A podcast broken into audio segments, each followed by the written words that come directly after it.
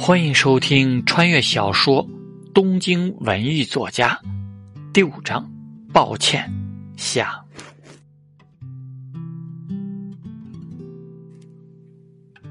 成为轻小说家吧。网站有美工，但是这些美工只面对老作者，像他这种新人，只能自己去按照要求制作自己的封面。小鸟岛金子在发给他五千日元的时候，还发了一个。DOC 叉文件，名字叫做新人作者的最新指南。可是他打开扫视了一下，字太多了，懒得看。原来编辑大惊小怪的是因为这件事啊，还是说有其他事情才让他这么激动？真夏真一无奈的摇了摇头。在看完这些时候，他注意了一下书下面的内容：成为轻小说家吧，不愧是轻小说网站。下面的各种小标签让人眼花缭乱，但是主要的两个明显标签可以让他看到这本书现在的情况。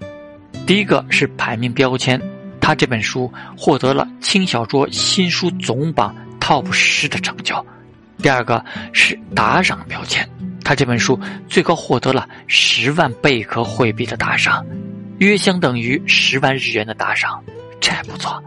真夏真一很是惊讶，这本书虽然结果很震撼，相比一般的侦探小说节奏也较快，但是毕竟不是轻小说。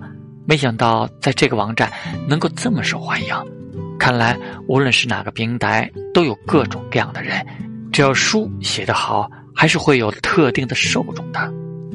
想到这里，真夏真一满怀欣喜的点开评论区，最喜欢艾利亚西亚酱。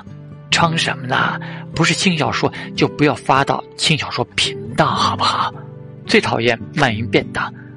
看到这个打赏，我才进来的。没想到这本书这么难看，十分的不推荐。我觉得我和侦探少女的异世界之旅好看的多。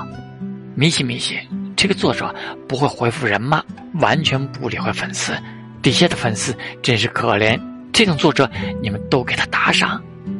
真夏真一微微皱眉，他有些困惑，看数据好像还不错呀，为什么评论都这么差？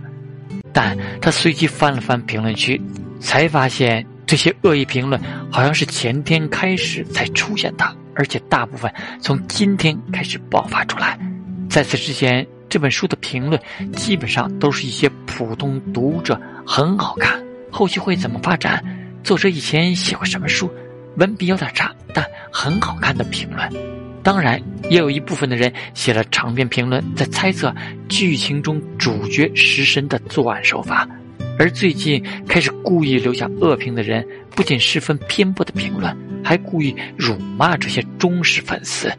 他这下才恍然大悟，原来是被某些人盯上了，故意来带节奏。